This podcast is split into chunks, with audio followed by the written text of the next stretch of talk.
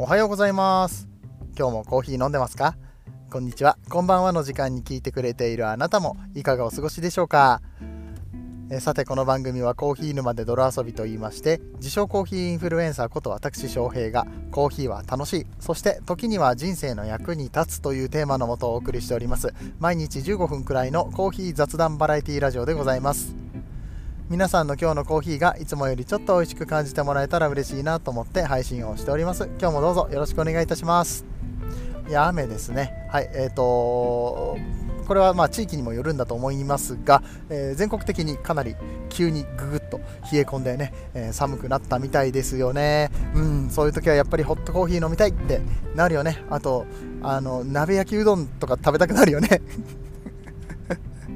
うん、なんかあったかいものが食べたい飲みたいってなるような、えー、時期にね、えー、ぐぐっと秋が深まったとそんな感じですかね、はい。えー、どうかあの体調を崩されないようにだけね、えー、注意してあったかくしてお過ごしいただければなと思います、えー、さてさてオープニングトークなんですけど、えー、このポッドキャストっていうのはですね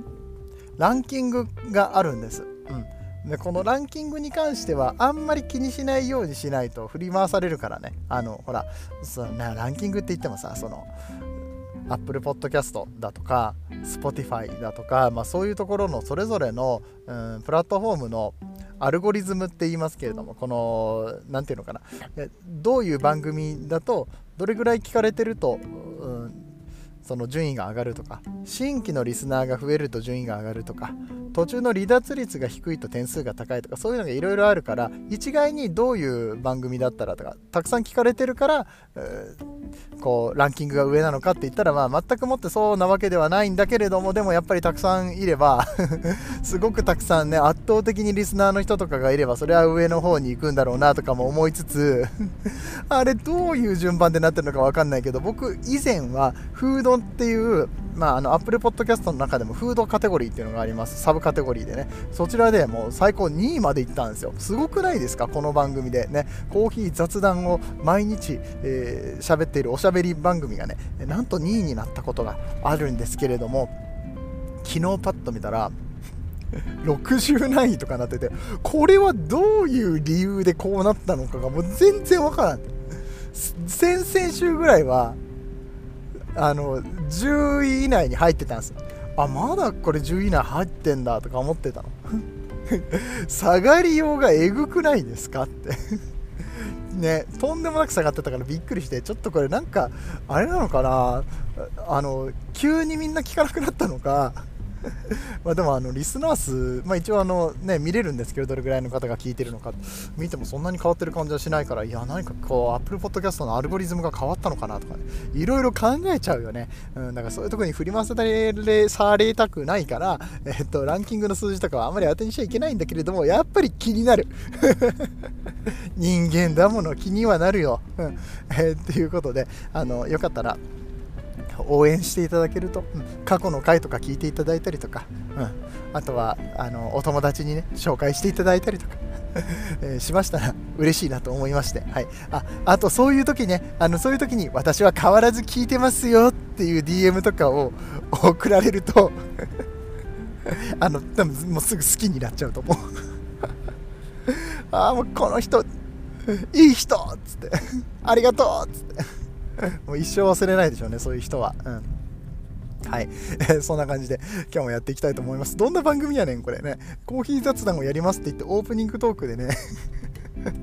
何の話をしてるんだって感じなんですけれども、まあこういう番組なんですよ。はい、あの、長く聞いてくださってる方はご存知かと思いますけれどもね、えー、ゆるゆるとやっていきたいと思います。えー、さあさあ、えー、今日はですね、またコーヒーのお話、コーヒーのお話をしていきたいと思いますけれどもっていうのもおかしいよね。だってコーヒーの番組なんだもの。わざわざ言わんでもいいんだけれども、ちょっとね、一つ記事を読んでいきたいと思います。コーヒーの器によって味が変わるのかっていうようなお話をしているね、記事があるんですけれども、えー、そちらをね、読みながら、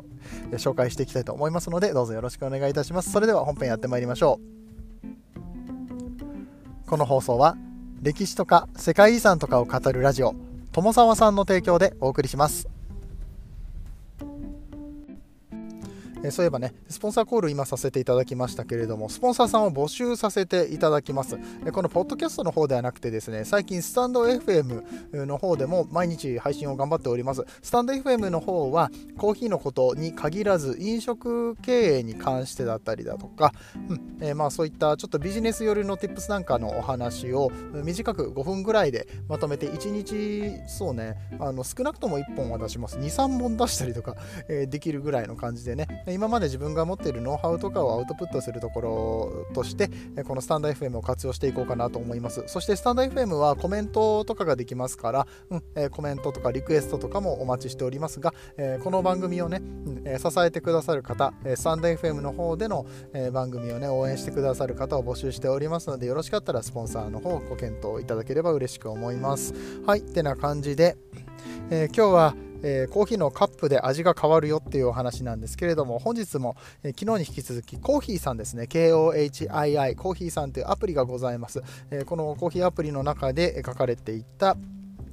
えーと、記事ですね、えー、こちらを読んでいきたいかなと思います。カップで変わるコーヒーの味わいというテーマで書かれているんですけれどもまあこの番組コーヒー沼で泥遊びの中でもカップ変えたら楽しいよね。味も変わるよねみたいな話をしてきましたけれどももう少し科学的な視点でね、えー、書かれているので、え、ちょっとこちらをねさらっと読んでいきたいと思いますよ。はい、えカップの縁で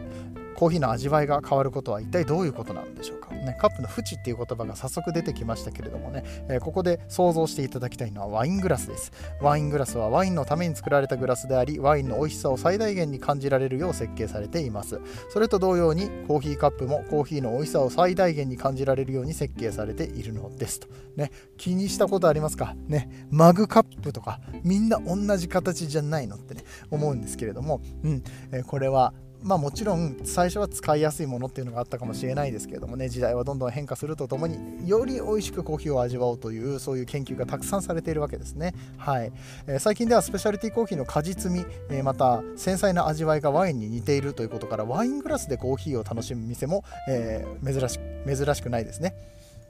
えーと、福岡の COFFEE COUNTYさんでは、えー、 cold brew をワイングラスで入れたりだとかね、うん。えー、ワイングラスで cold brew 飲むのを推推奨しているのは、えっと、北浜大阪のねね、北浜の Elmers Green、Elmers Green と、え、ー、と、なんだっっけ、 Embankment Coffee っていうね、あの、まあ、同じ会社なんですけど、そこの2つね、えー、焙煎をしております、ウェシンさんっていう方も、うんえー、コールドブリューを、え、氷を入れずに、うんその温度変化を楽しみながらね少しぬるくなっていくところを楽しみながら、うん、このワイングラスで飲むのがね香りが一番いいよとかいう話をされてたりとかね、え、いうことを言ってましたね。あとこのワイングラスみたいな形のまあワイングラスみたいなっていうかワイングラスなんですけどこの足がついてないタイプのワイングラスね、えー、こちらでホットコーヒーを提供しちゃうのが、うんと、大阪の日本橋にありますとバリスタマップさんですね。はい。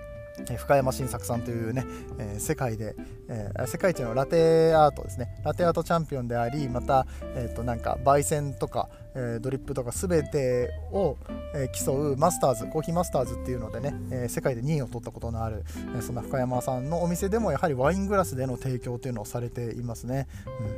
うん。えコーヒー豆も抽出方法も多様化している昨今ではベストなコーヒーカップを選ぶのも困難になってきました、うん。え今回はカップの縁で味わいが変わる秘密を紐解きながらカップの形状による味わいの違いや豆ごとに合わせたカップのセレクト方法をご紹介したいと思いますということですね。はい、まずはカップの形状によって味わいが変わる理由、なんで変わるのか、カップの縁の厚みや広がりが違えば、口に入れた時のコーヒーの液体の流れが変わってきます。たくさん入ってくるのか、えー、そそれとも一気に奥の方まで入っていくのか、ね、最初に舌に触れるポイントによって味の感じ方が変わるということは聞いたことある方もいらっしゃるかもしれません。はい、えー、これがね、えー、まず一つですね。舌のメカニズムでございます。味覚というのは苦味、甘み、酸味、塩味、塩ですね、塩味、え、そしてうまみの5つの、え、基本成分から、えー、基本の味、基本ゴミっていうふうに言われるんですけれども、これが構成しているわけですね。うん、で、えー、下の中でも、下の、えーと、何形分かります？ベロの形分かります？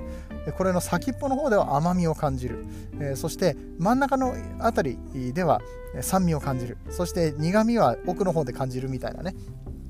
えー、そういう風に分かれてるんですねだから最初に当たる場所こう飲み込む前にこう最初に口の中で触れる場所で結構こう味の感じ方って変わるよね。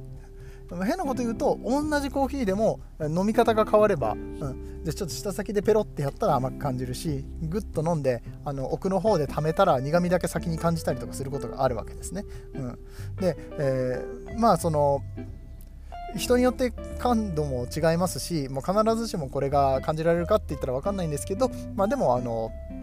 全体的にそういう風に舌の味覚の場所っていうのがね変わってくるよって、うん、あとは人によって未来の数って言ってね味を感じ取ることのできるセンサーの数とかも違ってくるみたいですがまあでもあの基本的には人間の舌っていうのはそういう構造でできてるから一般的に考えてね、えー、同じコーヒーカップで飲めば同じものを感じやすくなりますよね。うん。はい。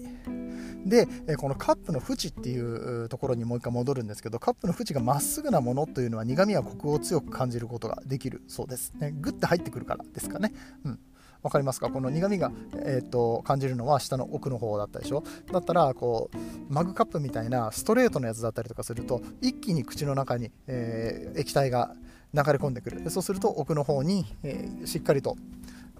液体が届くので苦味なんかを感じやすくなるコクも感じやすくなるということですね。逆にこの縁が薄いとあのちょっとすするような感じっていうか口をすぼめて飲みますよね、えー、こういったところで、まあ、舌の先で甘みとかを感じたりとか、まあ、そこからねあのバッとこう口の中に液体のなんだろう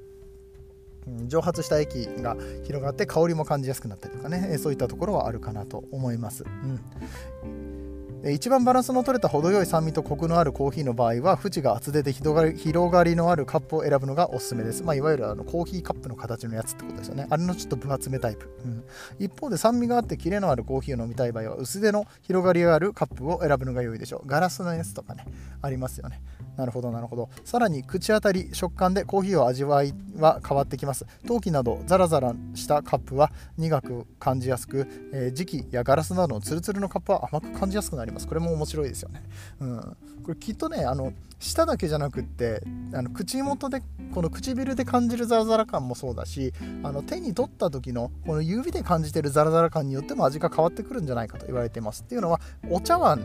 えっと、お米のねお茶碗ありますよね。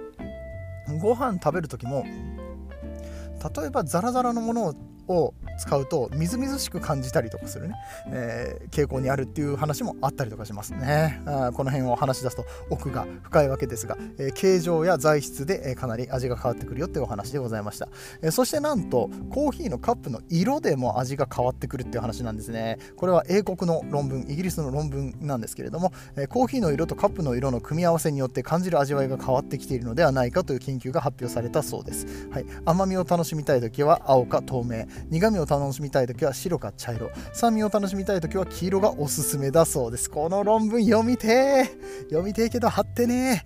ちょっとこれは調べてみましょうはい、えー、ぜひねえー、参考にしていただければと思いますね。いろんなカップを揃える。同じ、えー、形のカップでもいろんな色の、えー、カップを揃えるっていうのもね、いいかもしれませんね。まあ、それで言ったら、まあ、折り紙カップとかさ、はいえあの辺はね、本当に色が多種多様に、え揃えられてる上に、え形もね、ワイングラスみたいな形のものがあったりだとか、えするのでね、おすすめですね。はい、えーコーヒーの香りを楽しみたい場合はどうしたらいいかっていうところなんですけれども、コーヒーの香りをししっかりと楽しみたい方は、縁がまっすぐで狭まっているカップを使うのがおすすめです。はい、これはあのワイングラスと同じことですね。上がすぼまってることによって香りがたまるということでございます。はいえー、逆にコーヒーの香りをゆっくりと部屋に広げて、えー、空間全体をコーヒーの香りで包みたいよという場合は縁の広がってるカップの方が、えー、まあ、その分ね揮発しますので、えそうやってコーヒーの香りを家に充満させるっていう方法もありますよね。まあでも何より香りの話をするのであれば自分でコーヒー豆をね家でひいて入れるっていうのがね間違いないかなと思います。